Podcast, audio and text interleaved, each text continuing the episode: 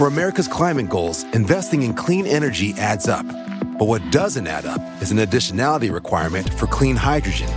Additionality would put an unnecessary and inequitable burden on domestic clean hydrogen producers and have serious consequences for America.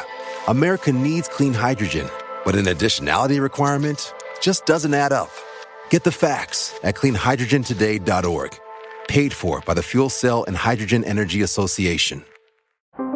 How powerful is Cox Internet? So powerful that one day, your daughter will be able to simulate a soccer match against some of the world's best players right from your backyard.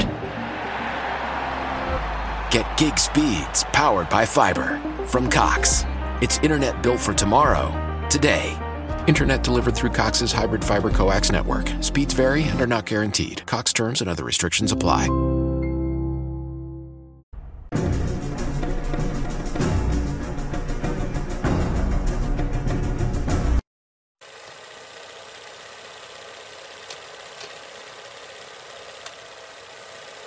Hola, ¿qué tal amigos? Sean bienvenidos a un capítulo más de Podcast Extra Anormal. Mi nombre es Paco Arias y estoy muy feliz de estar nuevamente aquí con todos ustedes.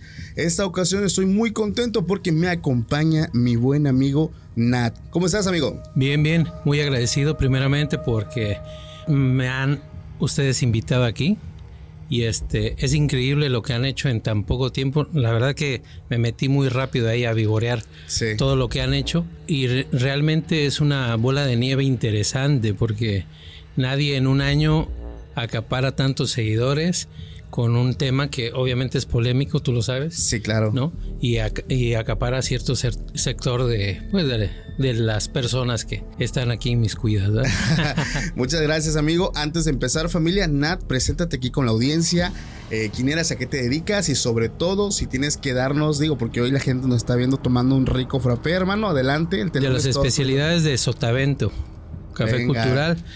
Este es un, un este, frappé de champurrado. Ok. Y tenemos otras especialidades. Este, yo me dedico en sí a vender tejuino en la calle. Ok. El tejuino, pues este, las personas que son de Colima, de Guadalajara, de Tepic, bien saben que es de, de por esos rumbos. Sí.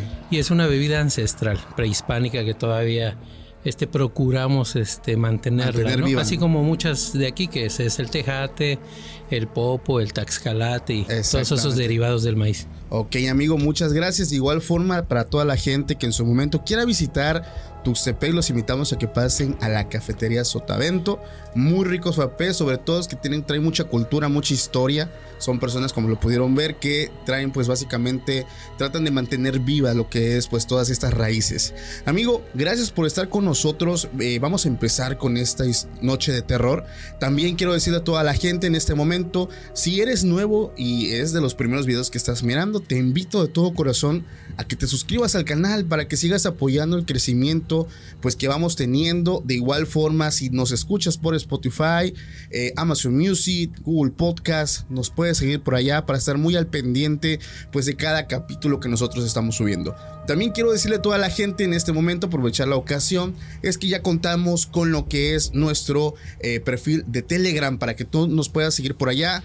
Eh, ya ahorita ya tenemos una comunidad de personas que están muy activas, ahí se están llevando sorpresas, están viendo avances, están viendo, básicamente son las primicias de todo el proyecto de Podcast Extra Normal, entonces acá también te dejo el link para que no dudes en seguirnos por allá.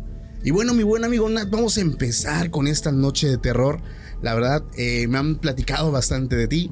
Entonces quisiera hacerte la pregunta. Bueno, son dos preguntas. Ok. Uno, ¿crees en el tema paranormal? Sí, sí, claro que sí lo creo. Ok. Y la segunda, ¿cuál fue la, la vivencia que a ti te convenció de que esto existe? Pues son, no nada más es una, realmente como existe el bien, existe el mal. Sí, Son energías, ¿no? claro. Así yo lo percibo, hay otras personas que pues, tienen otro, otro nombre para referirse a ello.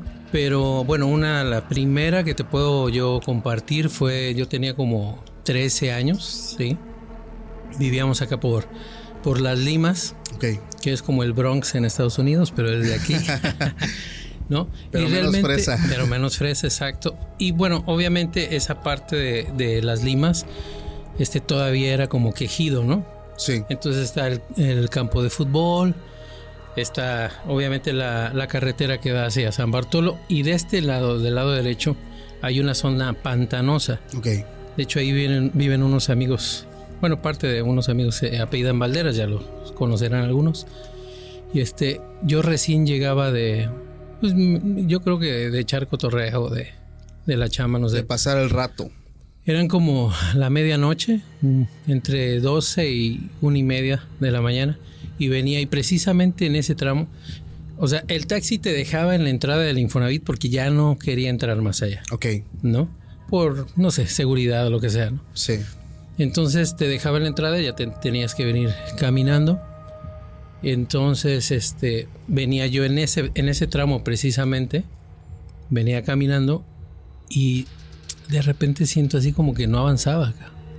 No avanzaba, no avanzaba y este, volteo y, y veo un perro como un Rottweiler, pero totalmente negro. No me ladró, no nada, pero estaba totalmente fijo, ¿no? Entonces, pues yo me quedé un poco impactado. Pues empecé. Lo primero que haces en ese momento cuando tienes un tipo de, de esa experiencia. Mantener es- la calma. Sí, y rezar, ¿no? Claro. Entonces, bueno, empiezas a rezar, empiezas a orar y todo. Vuelvo a voltear, pues no, no sucedía nada. Ok. Ahí seguía. Ahí seguía. Entonces, pues, ¿qué haces, no? Las, la, ahora sí que el plan B es, pues, mentar. mentar madres, ¿no? Y entonces empecé clásico. a... Sí, clásico. Y créeme que sí me ayudó un poco porque de ¿Cuál? repente el ¿Rezar? mentar, no, Ah, ah, el- lo otro, lo El contrario. el sí. mamás. Ah. Sí. Entonces, este, pues para mí yo ya tenía que ir más de la mitad del camino, ¿no? Sí. En un momento, haz de cuenta que me sueltan, como si me estuvieran agarrando, me sueltan, di dos, tres pasos. Volteé y ya no estaba el, el perro. Y este, pero lo curioso es que yo estaba al inicio del camino. Nunca avancé. O sea, es como si no te hubieras movido. Exacto. Wow. Entonces sí, obviamente me saqué de onda, ¿no? Porque Sí. puedes decir, bueno, me lo encontré, fue un perro, pero avancé ya llegué a mi casa. Pero en ese momento me soltaron el cuerpo, volteé, no había nada y estaba al inicio del camino. ¿Tú desde qué punto, digo, a, a primer momento te imaginabas que era algo que tenía que ver con tema paranormal o tú desde que lo viste dijiste es un perro normal, pero qué fue lo que te hizo como eh, verlo de otra forma? ¿Por qué te comento esto? Aquí de la ciudad han venido, si no mal recuerdo, contigo son tres o cuatro, si la gente no, no me va a dejar mentir, que me han descrito esa misma experiencia con el perro. Entonces yo creo que se vuelve algo muy común de, de aquí de la ciudad, porque tú no también, yo digo, tú eres por acá eh, y sabes que ciertas zonas de la ciudad pues tienen mucha historia, ¿no? Tienen como que eh, una, no sé, como una, uh, un trasfondo bastante oscuro desde el momento en el que eh, aquí, por ejemplo, un clásico son los chaneques. Exacto. Y esto lo hemos publicado y lo hemos dicho y hemos contado infinidad de experiencias de chaneques, pero ya me llama la atención que contigo son tres o cuatro que nos cuentan lo del perro. El perro que es negro, que es grande. ¿Tú sabías a primer vistazo que era algo paranormal o como que eso fue más adelante? Pues ya me habían pasado dos, tres cosas también ahí, este, en el tema que no eran normales, anormal ahora sí. Y este, fíjate que ese tramo precisamente hablaban de, pues, de chaneques, hablaban de este, de nahuales también, En Nahuales. de un guajolote con cabeza de señora. Entonces, este, pues era, es como un misticismo que tiene ese tramo, ¿no? Y obviamente, si, si buscas un poquito de trasfondo, tienes un pantano del lado derecho, ¿no? Sí. En horas de la madrugada hay ciertos portales, si lo quieres ver así, y que la gente, lo- los que son escépticos tal vez lo vean, ah, ¿cómo crees? No, pero Sí. el agua, los espejos, Los elementos. hay algunos elementos que, que apremian a ese tipo de, ¿Tú de cons- energías. ¿Tú consideras, por ejemplo, que los elementos influyen eh, en que se generen efectos o temas paranormales? ¿Por qué te digo esto? Porque al menos dentro del río que rodea nuestra ciudad también hay muchas anécdotas que también hemos contado anteriormente. Y me llama mucho la atención que, bueno, ahí hablamos casi siempre de la llorona o la mujer de blanco, que la gente la ve caminando a orilla del río o por las vías del tren. pero tú consideras que estos elementos tienen como que algo que ver para que se genere pues un fenómeno sobrenatural o extra anormal. No, definitivamente sí. Sí. Son pues elementos de la naturaleza primeramente muy fuertes, ¿no? Sí. De hecho, bueno, ahorita que dices elementos, recuerdo que también los chaneques o los duendes son llamados elementales, ¿no? Supuestamente lo que se habla de ellos, así como contexto, es que ellos llegaron a la Tierra o a nuestro, sí, a nuestro planeta, incluso desde antes que nosotros ellos ya existían, es lo que se cuenta. El detalle de los elementales es que abarca gran parte tanto de duendes o bueno, chaneques como se les conozca en cada parte o cada región del mundo, del país, pero también arrastra partes como hadas, troles y un montón de historia. ¿Hay alguna eh, que tenga que ver con esto que tú hayas vivido, amigo? En ese mismo tramo, fíjate que mi hermana ahorita anda por acá, de hecho. Mi papá salía mucho de comisión. Entonces, después de, la casa de los Valderas, nosotros vivíamos en un terreno que le prestó un amigo de mi papá en paz descanse. Tenía una casa y quédense acá, y, pero era un terreno muy grande. Entonces, este, pues obviamente escuchábamos ruidos. Este, a ciertas horas de la madrugada tuvimos una experiencia de estábamos esperando a mi papá precisamente. Ok. Y se escuchó un ruido, este, estábamos en una planta alta, pues checamos en la parte de afuera y habían como tres personas pequeñas. No te puedo decir, no, pues tenían pelo largo, la nariz, no, porque realmente no se apreciaba eso. Eran tres personas blancas en su totalidad, pero no era un conejo, no era como que era algo como de unos 40 centímetros. La misma medida que hemos venido también, 40, 50 por ahí lo pongo. Sí, sí, sí. Entonces estaban como que a orilla de carretera. Sí. Y, y mi hermana así como que, nos estás viendo. En ese, en ese momento yo dije, los viste. Pero se los dije tan quedito y voltearon a la ventana y se metieron. Entonces, ay, como si te hubieran escuchado. Sí, sí, exactamente. Y se lo dijiste en nada, así en corto. la bestia. No, sí, sí, sí. Es que pasa mucho de cuando revives, pues el recuerdo, ¿no? O sea, sientes como que esa sensación de cuando lo estás viviendo desde una primera vez. Digo, a mí me pasa mucho cuando cuento anécdotas personales. Pero en ese momento quiero aprovechar también para contarte una que me mandan. Por ahí quiero decirle a toda la gente que me han estado pidiendo que hable de relatos en el metro de la Ciudad de México. Me han dicho que hay muchos relatos, entonces quiero en este momento aprovechar para decirle a la gente que si eh, alguien de ustedes pues tiene uno, mándenmelo al correo. Ya saben que es extra gmail.com pero pónganle en el asunto relato del metro para que yo pueda identificarlos y pueda armar un capítulo acerca de esto. Pero quiero contarte este que me llega, que me llama mucho la atención, porque tiene que ver mucho con el tema de las brujas que ante los ojos de la gente normal son brujas jóvenes, hermosas mujeres, eh, muy bellas. Se hacen presentes y uno no las Exactamente, pero ante ojos de personas a veces eh, que tienen como un cierto don, pueden ver a esas señoras ya de edad avanzada, eh, básicamente mostrando su verdadero rostro. Esta persona me escribe, es de la Ciudad de México obviamente, me dice que ella estudiaba a la escuela, es una muchachita de, secundaria, y me dice que ella, pues para ella es normal ocupar el metro todos los días, pero que jamás le había tocado ver algo extraño hasta hace tres años que le tocó, pues digamos ser mm, testigo de algo que no tiene explicación. Ella dice que salió de la escuela, salió del taller ya bastante tarde y tomó la estación del metro. Eran, ella le calcula entre 7, 6 de la tarde. Dice, pues la ventaja es que no había tanta gente, ya estaba un poquito más tranquilo. Me cuenta que toma la línea 8 del metro.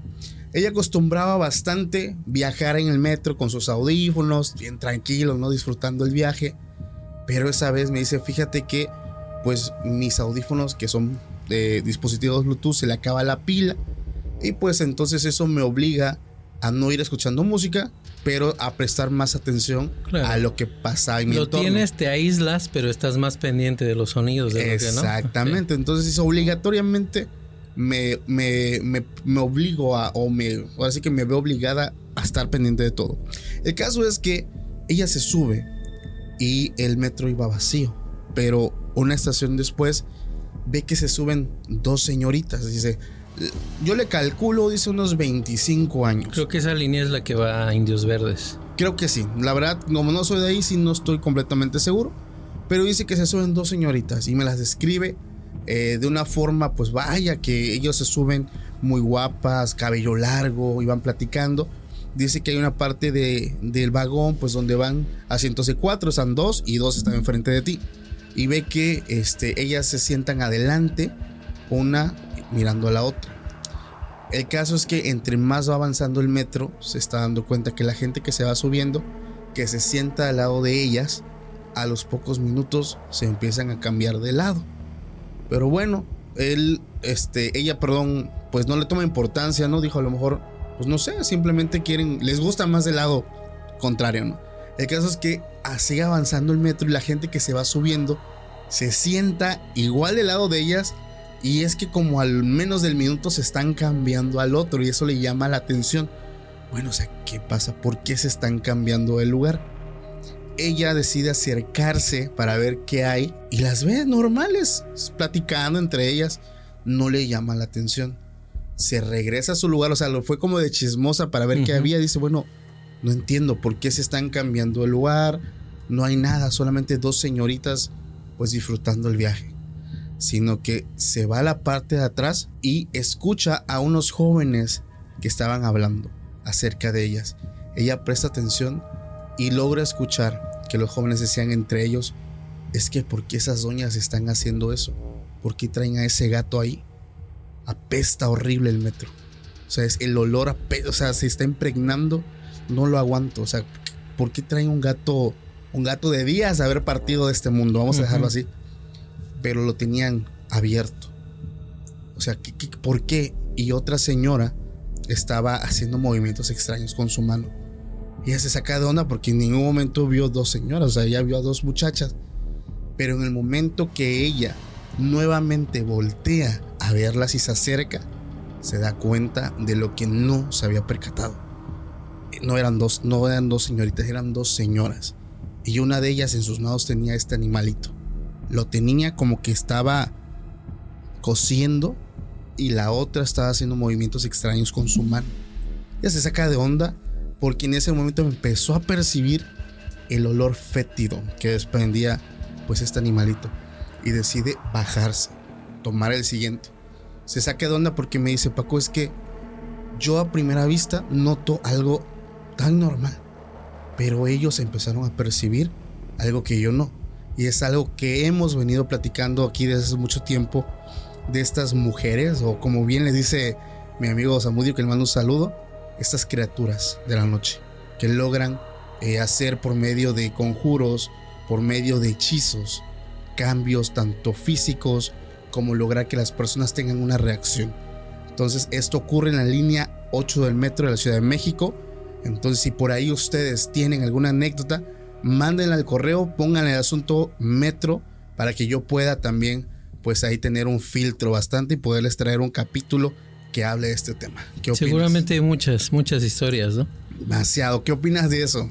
No, pues sí está cañón. Fíjate, yo viví un tiempo también en Ciudad de México. Sí. Y pues allá son tribus, ¿no? Tú ves personas este, de todos colores, sabores, ¿no? Gente que, que, bueno, está como los que ocupan la última, el último vagón de, del metro, ¿no? También.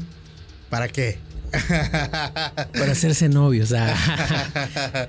Pues bueno, ya tienen sus, sus temas ahí, sus apartados, diríamos. ¿no? Pero sí, seguramente sí Sí, como esa historia pasan muchísimas porque, bueno, Ciudad de México tiene un misticismo muy fuerte. Tremendo. ¿No? Entonces, pues también las construcciones de, lugares como de esa, de esa inmensidad sí. necesitan, pues se dice, ¿no? Que... Sacrificio. Exacto. Para que se puedan lograr Ahí también nosotros hemos comentado mucho el tema de los puentes, que son las construcciones que inicialmente se empiezan pues a levantar en años muy, muy atrás, pero me causa mucha curiosidad porque mucha gente al día de hoy, a pesar de que ya pasan tantos años, aún siguen afirmando que la gente, que la gente requiere eh, pues este tipo de sacrificios para que se puedan levantar. Aquí me viene a la mente el tema de los estadios que son construidos, por ejemplo, donde fue el último mundial, ves que se hizo una polémica, ¿no? De que ocupaba mucha gente pues que era de otros países, ¿no? Que, la, que su familia dejaba de saber de ellos. Sí, aquí en Qatar, ¿no? Exactamente, y ellos no sabían, pues yo no sé, no, conozco a tu familiar, ni siquiera trabajo con nosotros. Entonces, pues sobre tantos cadáveres se van construyendo estas grandes, por así que monumentos, por así decirlos. ¿Alguna otra anécdota, amigo, que nos quieras contar en esta noche de terror? Sí, claro, claro. Fíjate que estaba yo en ciudad de, en Córdoba, Veracruz, y Córdoba que realmente que es una de las ciudades que si tiene historias es Córdoba, ¿no? Este, empezando por los pitufos, antes era así como que el hit, ¿no? Cuando salen los peluches de los pitufos y, y también muchas mamás, o mucho tiempo, yo no entendía, pero no, no nos dejaban dormir con los peluches, en especial con los pitufos. Con los pitufos, ok.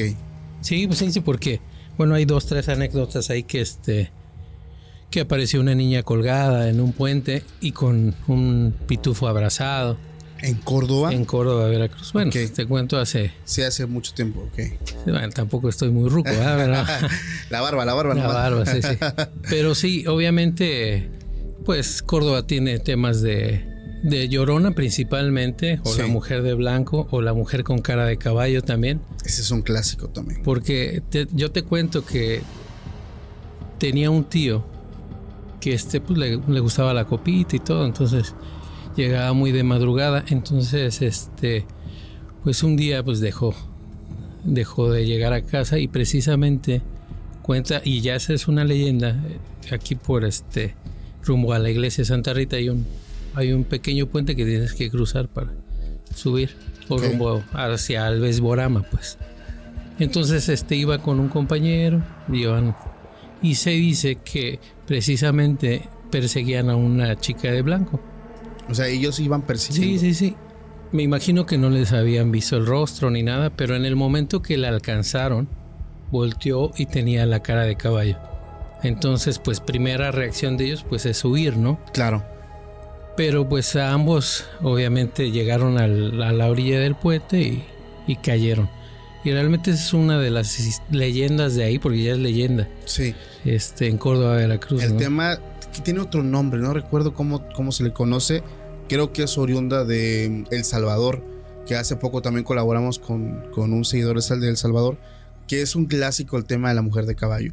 Algo que me llama mucho la atención en contraste con la llorona, es que la llorona si tú la ves, sabes que se trata de ella porque tiene unas características que son sumamente clásicas. O sea, tú sabes que hablamos de un ente cuando la estás viendo, pero la mujer de, con rostro de caballo no, porque esa la ves tal cual. A primera vista ves una mujer, o sea, no la ves, no la ves fantasmagórica o no la ves eh, que flota, que flota, no, ves una mujer muy hermosa. Incluso creo que se habla que ella seducía Exacto, los jalaba y. Eh, exactamente, los encantaba hasta en un punto donde ya estando solos, como que mostraba su verdadero rostro, que es este rostro espectral, ¿no? De, animal.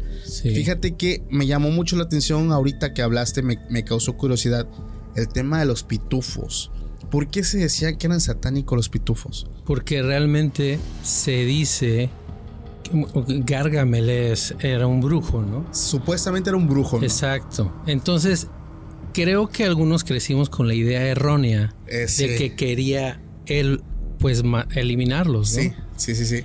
Pero él, bueno, la historia como se cuenta o el mito real es que realmente los pitufos eran unos ciertos chaneques o duendes. Exactos, duendes que tenían ciertos poderes, pero eran malos. A final de cuentas eran malos, ¿no? Sí. Creo que ahí es donde marcan que ellos representaban los cinco pecados capitales este, incluso hablando de que solamente había una. Exacto. Que era una pitufina, una, una mujer en medio de pues tantos hombres, machos, varones, que representaba la lujuria, ¿no? Cómo marcaban al papá pitufo de rojo, haciendo referencia al, color que representa pues al diablo, ¿no? Como, como lo pintan. Y, y, recuerdo que una vez también leí que Gargamel, que como dicen que nosotros lo veíamos como malo, realmente no era un brujo, sino un monje o un fraile. Y que su gato... For America's climate goals, investing in clean energy adds up. But what doesn't add up is an additionality requirement for clean hydrogen. Additionality would put an unnecessary and inequitable burden on domestic clean hydrogen producers and have serious consequences for America. America needs clean hydrogen, but an additionality requirement just doesn't add up. Get the facts at cleanhydrogentoday.org. Paid for by the Fuel Cell and Hydrogen Energy Association. How powerful is Cox Internet? So powerful that one day, your daughter will be able to simulate a soccer match against some of the world's best players right from your backyard. Get gig speeds powered by fiber from Cox. It's internet built for tomorrow, today. Internet delivered through Cox's hybrid fiber coax network. Speeds vary and are not guaranteed. Cox terms and other restrictions apply. Israel supuestamente es un nombre bíblico. No recuerdo si es de un ángel o es de un arcángel, pero, o sea, es como una historia que desde niños nos venden como de que ellos son los buenos. Gargamel. Gargamel, sí, Gargamel. sí. Aquel era el malo de la historia, ¿no? O sea, fíjate. Cuando era todo lo contrario. cuando ¿no? era todo lo contrario. O sea, date cuenta cómo desde ese momento eh, nos tratan de cambiar la idea. Y no es el tema, pero ay, tengo que mencionarlo. No, Al- bueno, pero va dentro de, porque también son como que historias que, que están ocultas, ¿no? Y a final de cuentas, ahora que estamos grandes, que nos tocó esa, pues, oye, sí es cierto, ¿no? Está Pitufo Perezoso, está el chambeador, está... el gruñón. Exacto, entonces vas ahí este, atando cabos. Exactamente, pero ¿sabes qué? Me acabas de acordar y no tenía planeado hablar de esto. Cómo estas grandes empresas buscan adoctrinar a pequeños niños con series, películas.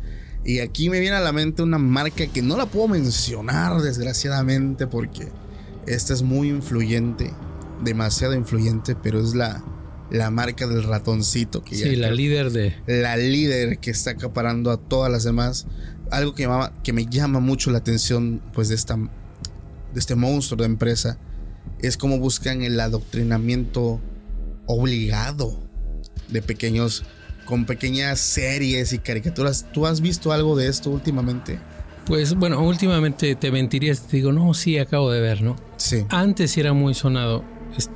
Antes te hablo de 8 o 10 años, el cual este, era un tema pues hasta de precaución, ¿no? Muy tabú. Exacto, donde también este, les decían a los padres, tal serie tiene cierto mensaje, este, aunque parezca pues lo más inofensiva. No hacen las canciones, me acuerdo que eso sí te debes de acordar. No, sí, sí. De cuando decían que lo empezabas a escuchar, no sé Al si- revés. Al revés, estaban los mensajes. Todo el mundo tenía un tocadisco en su, ¿no?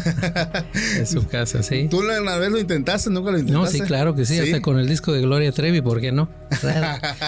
Pero sí es algo que, que si tienen los elementos, pues lo tienes que hacer, ¿no? Claro, fíjate que eso es lo que me llama la atención también, el tema de los mensajes ocultos, cómo disfrazan este tipo de mensajes a través de series, de películas, que a primera vista no, pues, no lo captas, no lo captas porque están hechos para que sea una parte inconsciente que, que lo está como que acachando. También me topé hace unos días con unas imágenes y esto lo sé y muchas personas que son padres no me van a dejar mentir. Hay una... En YouTube hay una serie de, de videos musicales para niños de, de un gallo, de un gallo muy característico en una granja. Ya, ya. Eh, y me topé con unas imágenes que sí me sacan de onda. Digo, yo tengo un, un bebé y son videos que sí, o sea, los repites una y otra vez y pues uno a veces los ve, pero no les presta a lo mejor tanta atención, ¿no? Pero esas imágenes me sacan de onda porque en el fondo, por ejemplo, vi una que en, en el árbol, en, el- en la corteza del árbol está tallada la imagen o se ve muy claramente la imagen de un demonio o lo que parece ser una figura pues demoníaca, ¿no? Claro. Y no solamente en una, son en varias.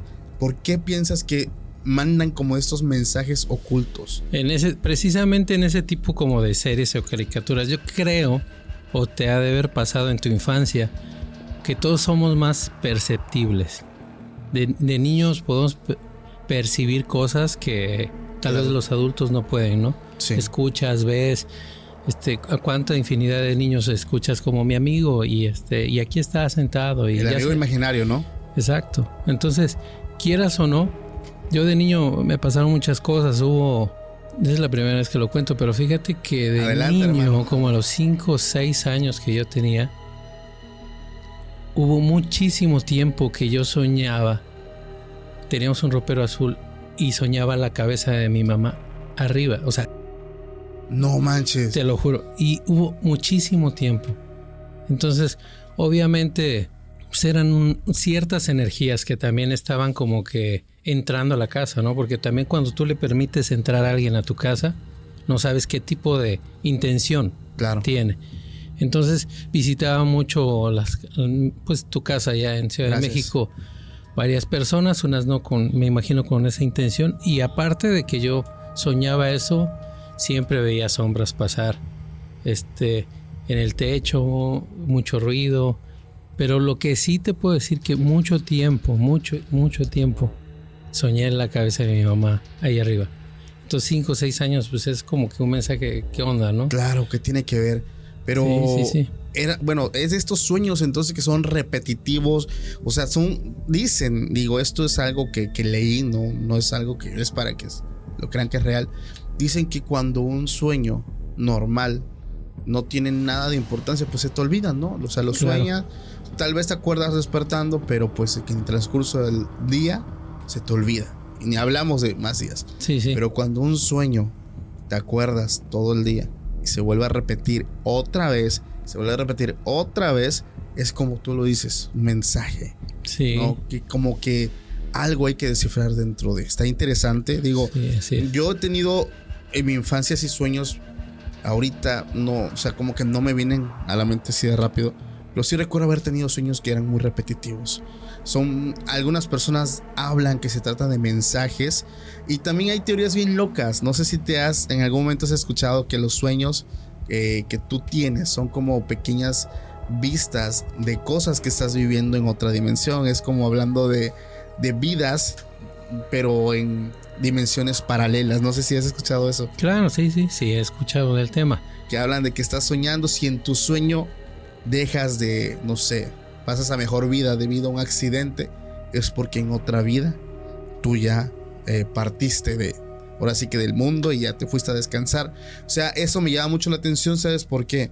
Porque eso también ya lo he mencionado antes. Supuestamente eh, una persona sumamente inteligente eh, de los últimos años, Stephen Hawking, lo dijo, que él no descartaba la, la opción de que al momento de que se generara todo el universo en la gran explosión, se hubieran generado otras realidades que vayan paralelas a la nuestra. Entonces imagínate si alguien con ese ancho de banda, esa capacidad y ese razonamiento te lo diga, o sea, te diga y, tenga algo de cierto en él, como que te deja pensando si será real o no.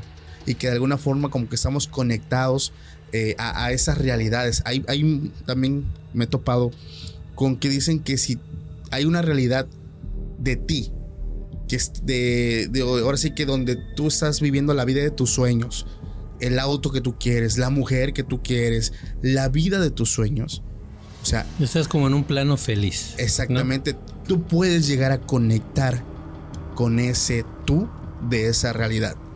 Eso me lo topé hace poco y me llama la atención. Porque tal vez no tienes ninguna preocupación, no tienes la mente ocupada en un problema. Claro. ¿No? Y entonces hay como ejercicios donde tú puedes conectar precisamente no con el tú que tiene una vida más gacha de la que ya tienes, no, sino con el tú que tiene la vida todavía mucho mejor y puedes hacer clic y empezar a atraer eso a tu vida. Eso está muy interesante. A la gente que le interese puede buscar en Google cómo conectar eh, con tu yo próspero Yo superior, ¿no? con tu yo superior para poder atraer esas cosas a tu vida. Me suena muy interesante. Hay leyendas también pasando un poquito, cambiando el tema, amigo Nat. Hay muchas leyendas de donde estamos nosotros. Digo, tú eres una persona que se dedica mucho a la cultura, a, a, pues a traer, mantener viva pues esta, esta llama ancestral. ¿Hay algo dentro de eso que tú nos quieras compartir que te haya llamado mucho la atención, que tenga que ver con el ámbito paranormal? Pues de aquí de, como dices, cultural, meramente no, pero iba para Córdoba. Lo de mi tío fue como que un puente, ¿no? Pero sí, sí, sí. algo, lo más cañón que me ha pasado es ahí en la ciudad de Córdoba. Ok. Bueno, sucede que yo ya tenía como unos 18 años. Este, llegamos a casa de una tía. Para esto serán pues, como las 11 más o menos. Pusimos a ver una película de terror, estábamos ahí. Ya como a las 12, pues era la hora de, echar la siesta. Pero la vecina de enfrente tenía como que unos 15, 20 gatos. Oh. Entonces ya te imaginarás, ¿no? También el gato es algo muy característico. Exacto. Y, también es una conexión, ¿no? De energía. Sí. Entonces, lo clásico, bueno, yo ya voy a acostar, me acosté. Mi primo, pues, venía hacia la cama. Entonces, yo creo que estaba yo muy cansado en ese momento que cerré los ojos y me quedé, pues, literal, para mí dormido. Sí. Pero sí se escuchaban los gatos, ¿no? Como maullaban, porque tú sabes que hacen un sonido especial.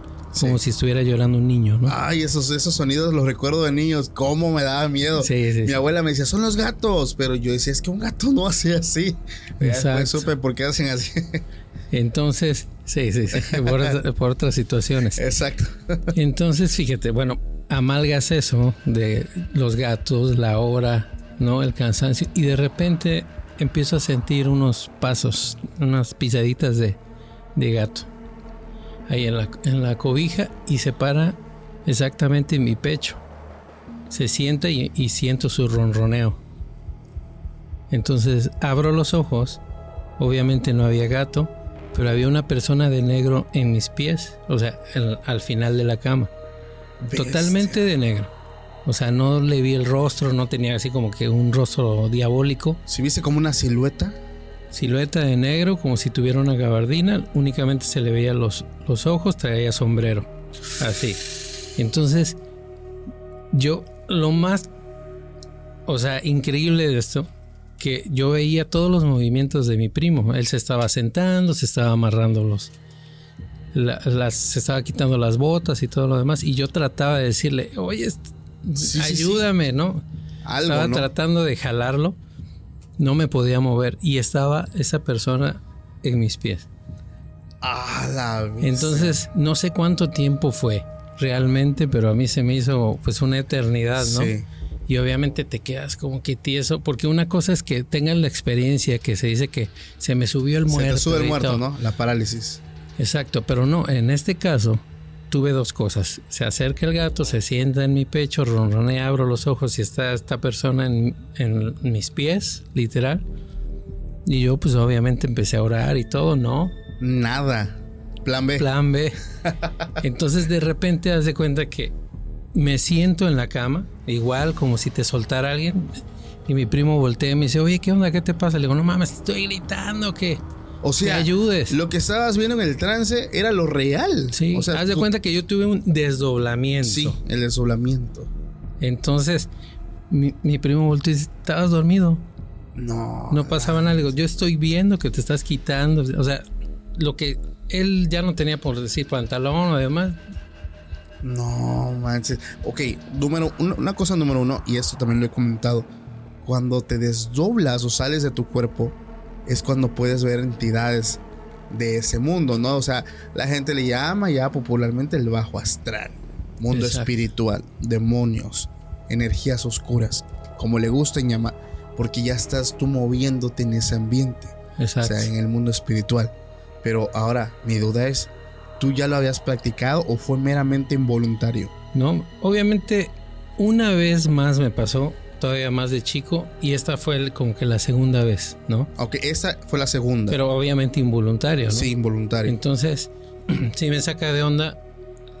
La vez pasada fue como que sí estábamos hablando del tema. Yo creo que también te quedas con eso, esa información en la cabeza. Vas a dormirte y fácil, si te dicen, tú si quieres soñar o quieres millonario y te, vas a soñar y lo sueñas porque es una atracción, ¿no? Claro pero realmente esto no era ni planeado ni era algo como que... Entonces sí, ciertamente, pues si lo quieres ver así, sí fue un desdoblamiento involuntario. Sí. ¿No? Porque también vi muchas cosas alrededor en tiempo real. Eso, eso es lo asombroso. Exacto. Que estás mirando algo que sí está sucediendo en la vida real. No es como que hubiera salido del trance y tu primo a lo mejor está dormido. Exacto. Y lo que viste pues fue un sueño y tiene mucha lógica. Lo extraño es cuando despiertas y el escenario es el mismo, pero esta entidad ya no está. Obviamente ya no lo puedes ver con tus ojos físicos. Eso se ve con otros ojos, por así decirlo. Me acabas de traer a la mente algo que le pasó a una persona que conocí hace muchos años. Y eso no lo he contado, pero tiene que ver con eso. Tiene que ver con el desdoblamiento. Esto me llama mucho la atención porque uno, las personas que pueden tener esta habilidad, y lo digo porque es habilidad, porque tú la puedes desarrollar si tú quisieras, o quien está escuchando esto, hay ejercicios, no es recomendable, obviamente, porque todo... ¿O eres guiado? O eres exactamente. sí, sí, sí. Pero tú solo no, no es recomendable que te metas en terrenos que no conoces. Eso es definitivo. Pero esa persona tenía esta habilidad, pero era muy involuntario. O sea, ellos, ella, ella, es, es mujer. Ella todo el tiempo desde niña se soñaba que se veía dormida, pero ella pensaba que era un sueño. Entonces, desde los cinco años, todo el tiempo le decía a su mamá, ma, es que yo me duermo, pero sueño, siempre sueño que estoy viéndome dormida desde arriba o que estoy parado al lado de mi cuerpo. Exacto. Y precisamente es algo que conecta muchas personas que han tenido esa experiencia. Sí. Que es desde el techo y, te ves. A un lado, exactamente. Entonces, pues ella pensaba que era un sueño. El detalle es que llega su adolescencia y en la adolescencia le sigue pasando.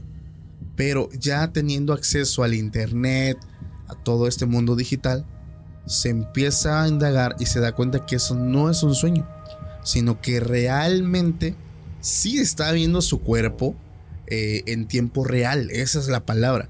Porque ella me, me cuenta que había momentos donde ella dormía con su mamá.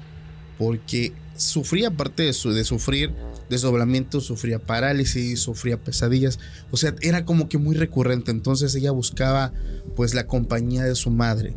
Entonces, cuando descubre que esto no es sueño, es porque ella en ese trance ve en tiempo real que su mamá se levanta al baño y, oh sorpresa, regresa, como tú dices, como que regresa otra vez en sí, despierta y, oh sorpresa, su mamá efectivamente estaba en el baño. Entonces es donde dice, ok, no es un sueño, es real. Pero empieza a gustarle. Le empieza a gustar porque se da cuenta que no solamente puede estar parada ahí, sino que puede volar. Puede viajar, que puede viajar a la velocidad de sus pensamientos. Puede ir a cualquier parte en cuestión de segundos. Ojo, recordemos, el tiempo es relativo. Si de aquí tú te haces de aquí a una ciudad próxima tres horas, eso es relativo. O sea, puedes viajar a la velocidad de tus pensamientos. Entonces, ella empieza a agarrar un gusto a esto. Un gusto bastante padre porque ya se da cuenta, o sea, que no puede estar ahí encerrada en su cuarto. Va, viaja, disfruta, entonces empieza a hacerlo un hábito de una, otra y otra vez. Pero como era una persona que no era guiada, ni una persona que sabía del tema, únicamente lo padecía, nunca, jamás se enteró que también había entidades oscuras en ese lugar. Claro. Y, que pueden robarle su cuerpo, ¿no? Exactamente. Entonces, ahí es donde viene lo oscuro. Una noche, ella ya se preparaba, pues, para salir, para divagar, para andar ya sabía ella que iba a suceder, porque de tanto que lo hacía, la práctica hace al maestro. Bueno, se duerme, a las dos horas despierta. Donde ella vivía era un lugar que está lejos de la ciudad, está como a una hora y media de aquí. Hay mucho árbol. Ya recuerda que se levanta y andaba caminando por los pasillos de su casa. En la sala hay un reloj, marcaba 3.24 de la mañana. Su puerta tenía una puerta de, con una ventana de vidrio que siempre apuntaba para afuera, todo el tiempo. Entonces ella camina a la puerta, se asoma y aquí es lo extraño. Esa vez iba a salir, ya iba a salir de su casa, cuando a lo lejos, a lo lejos, a lo lejos, ve una figura como de un perro. Ella lo describe como un lobo, pero que estaba lejos como entre los árboles. Pero lo curioso es que a pesar de que estaba, yo le calculo unos 50 metros, el perro ya la había, como ella, se, ella sintió que el perro ya la había visto.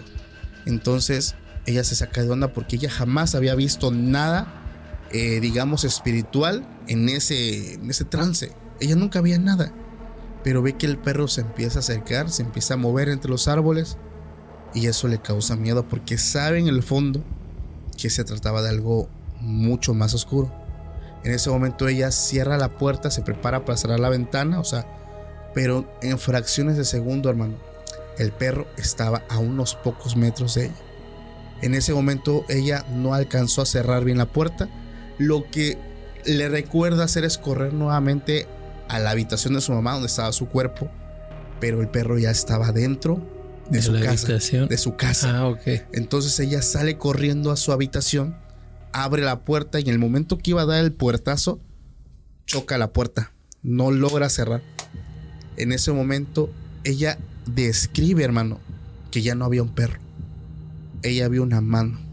O sea, de algo claro. que cambió de forma que antes era un perro.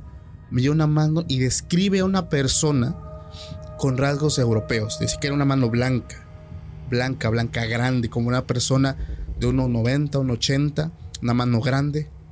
Y recuerda que la puerta, esta, esta persona tenía mucho más fuerza que ella.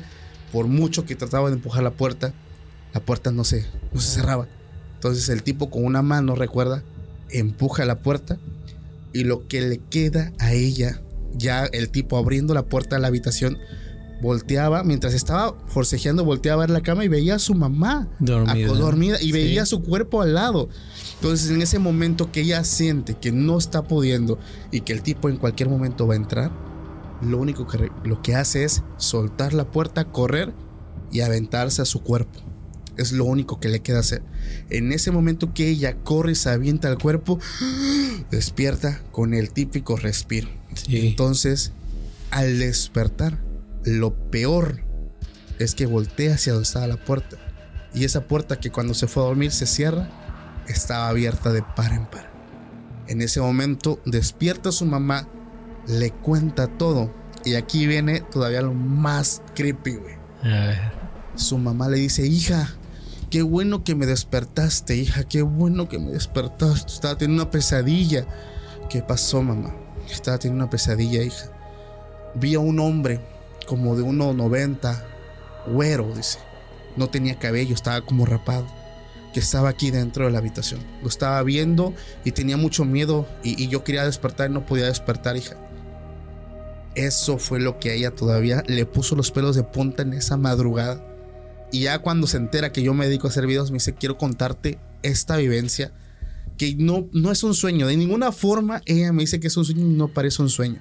Porque pasa lo que tú dices en tiempo real. Claro, sí. Está viendo todo lo que se mueve a su alrededor. ¿Qué opinas de esta no, pinche vivencia, de hermano? pelos. Pero fíjate, hay dos cosas. Clave la hora. 3, 3.30, por ahí. Ahora, tú dices que también ella tiene, le da este padece de parálisis, pesadillas, o sea, son como pequeños ataques, yo le marco. Hay personas que yo creo que las que presentan esa sintomatología de desprenderse o viajar y todo, son personas muy sensibles. Sí. Tienen como que abierto un canal. Exacto. Entonces, pues son resilientes al dolor, por decir, ¿no? Sí. Son personas que pueden ver algo más allá de lo normal y no se van a quedar ahí. O sea, me explico, se permite eso cuando hay alguien que pueda soportar ese tipo de acontecimiento. Eso es que yo, yo, o sea, yo me pongo en sus zapatos, hermano. O sea, el momento más desesperante y lo que me causa tanta intriga es cómo, o sea, saben en ese trance que no puede luchar contra eso. Ella le digo, ¿y qué piensas que fue? Un demonio, es que no lo sé. Dice, lo que me llama la atención es que a primera vista es un animal. Y lo veo dentro de la casa como un animal. O sea, estando dentro es un animal, es un perro, es un lobo negro grandísimo, eso sí, muy grande. Pero al momento de que ya no lo veo y cierro la puerta, veo como ya no es un animal, es una mano lo que detiene la puerta.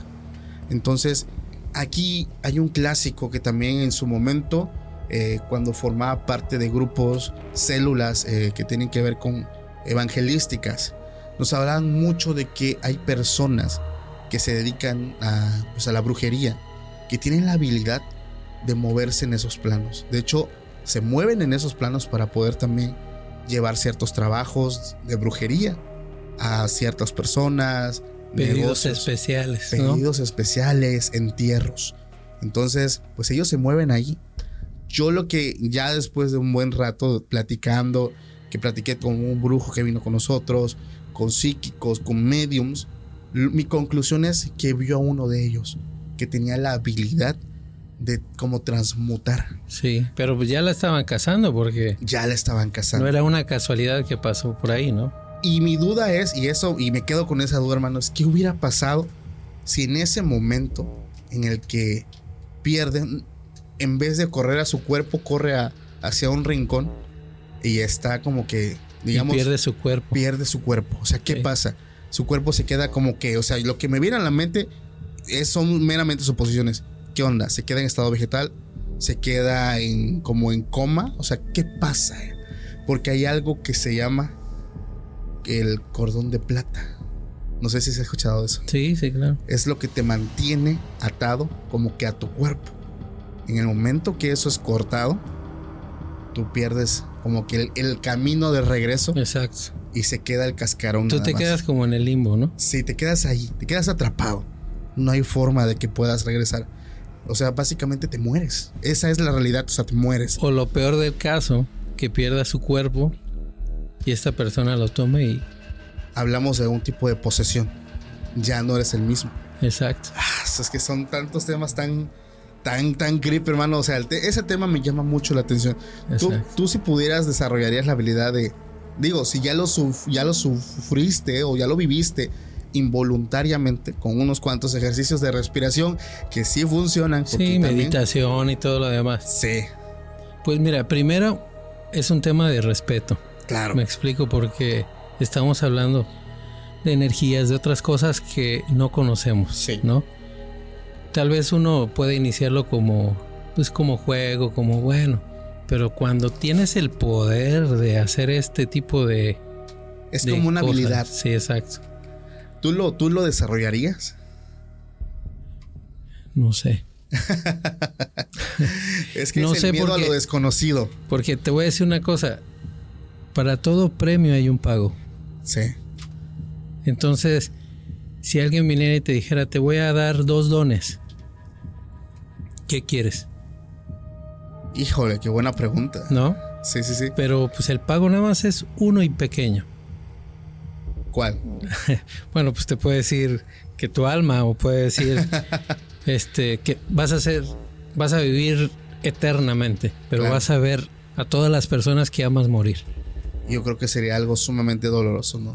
Pues sí, es un pago Es un pago muy fuerte, ¿no? El hecho, eso es algo que a veces, como tú lo dices, nadie se quiere morir, pero nadie quiere ver morir a su gente. Y eso, y eso yo lo comprendí ya estando, ya siendo adulto, porque no sé si te pasó, yo tuve como un ataque de psicosis cuando comprendí que es la muerte de niño. Y, y empecé a tener mucho miedo. Y recuerdo que una vez me puse a llorar de la nada y mi mamá decía, bueno, ¿qué tienes, hijo? Es que no me quiero morir. Y mi mamá decía, pues no te vas a morir ahorita. Sí, pero en algún momento me voy a morir. Entonces, no sé cómo lidiaste tú con ese tema cuando lo entendiste. Y digo, cuando eres un niño, pues no lo... ni Pero ¿por qué vino ese pensamiento a ti? fue porque yo tenía a mi abuelita, que en paz descanse, que era mi miedo enorme que perderla, pero yo todavía no entendía o no le prestaba atención al tema de la muerte, sino cuando ella cae en una enfermedad que logró salir en ese momento de esa enfermedad, comprendí que qué pasaba si esa enfermedad avanzaba y entonces comprendí la muerte teniendo como 4 o 5 años. En ese momento entendí, ok, si eso le puede pasar a ella, le puede pasar a mi mamá, si le puede pasar a mi mamá, me puede Claro, aparte que era una conexión de, de amor que tenían en ese momento. Sí. Entonces en ese momento viene el, me voy a morir. Me voy a morir y no me quiero morir. Y mamá, bueno, hijo, cálmate. No, es que tengo mucho miedo a morirme. Y ese miedo en su momento, pues digo, como todo niño no quisiera, nada, pues quisiera la vida eterna, ¿no? Vivir por Sí, muchos años. Claro. Pero ya después comprendes que en vez de ser un don, se puede convertir en De maldición. maldición. Sí, sí. No, y ya luego, no, pues sí me quiero morir. Porque yo creo que será muy doloroso el hecho de enterrar a tu mamá, a tus hermanos, a tu mujer, a tus hijos. No manches. Si a ti te dieran la opción de la vida eterna, ¿la tomarías? Muchas cosas vas a descubrir que van a pasar en un futuro. Claro. Muchos vas a tener ese, muchos- ese privilegio. muchos avances tecnológicos. Incluso te pueda tocar hasta el contacto alienígena O quién sabe, el fin del mundo. o el fin del mundo. No. Lo peor, imagínate que todos se mueran menos tú. y quedarte solo, ¿no? Yo- esa pregunta, contéstenla en el grupo de Telegram. Quiero leerlos, quiero conocer pues todas sus respuestas porque vamos a estar muy activos. No manches, tremenda plática, hermano. La Recuérdanos sí. a todos tus redes sociales, bro. Estamos como Sotavento, arroba Sotavento Café Cultural Instagram. en Instagram y también en Facebook. Perfecto, hermano. Familia, gracias a todos los que se quedaron hasta el final. Les agradezco. Si el video te gustó, te suplico que le des like, compártelo con tus amigos, con tu familia, con la tía religiosa que le encanta que hablen, que hablen del evangelio, que le mandan prédicas, la buena semilla, todas. Exacto. Compártenos con ella, le mandamos un saludo a todas las tías también. Familia en general, gracias a los que se quedaron, les mando un fuerte abrazo y tú y yo nos vemos nuevamente en un nuevo capítulo. Pásenla bonito, hasta la próxima. Bye.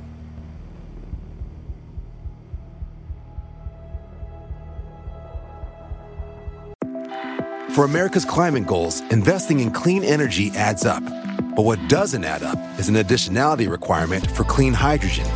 Additionality would put an unnecessary and inequitable burden on domestic clean hydrogen producers and have serious consequences for America. America needs clean hydrogen, but an additionality requirement just doesn't add up. Get the facts at cleanhydrogentoday.org. Paid for by the Fuel Cell and Hydrogen Energy Association. Why? Why? If you have T-Mobile 5G home internet, you might be hearing this Why? a lot. Why? Every time your internet slows down during the busiest hours. Why? Why? Because your network gives priority to cell phone users. Why? Good question. Why not switch to Cox Internet with two times faster download speeds than T-Mobile 5G home internet during peak hours? Okay. Stop the whys and visit cox.com slash 5G home for details. T-Mobile prioritizes certain T-Mobile phone users over home internet users during times of congestion. Hola, mi nombre es Jonathan y durante los últimos seis meses he estado rastreando las historias más aterradoras en Internet. Desde padres poseídos por demonios hasta mecánicos asesinos. Estas son historias de todo México y estoy listo para compartirlas contigo. Escucha archivos perdidos en Apple, Spotify o donde sea que escuches tus podcasts.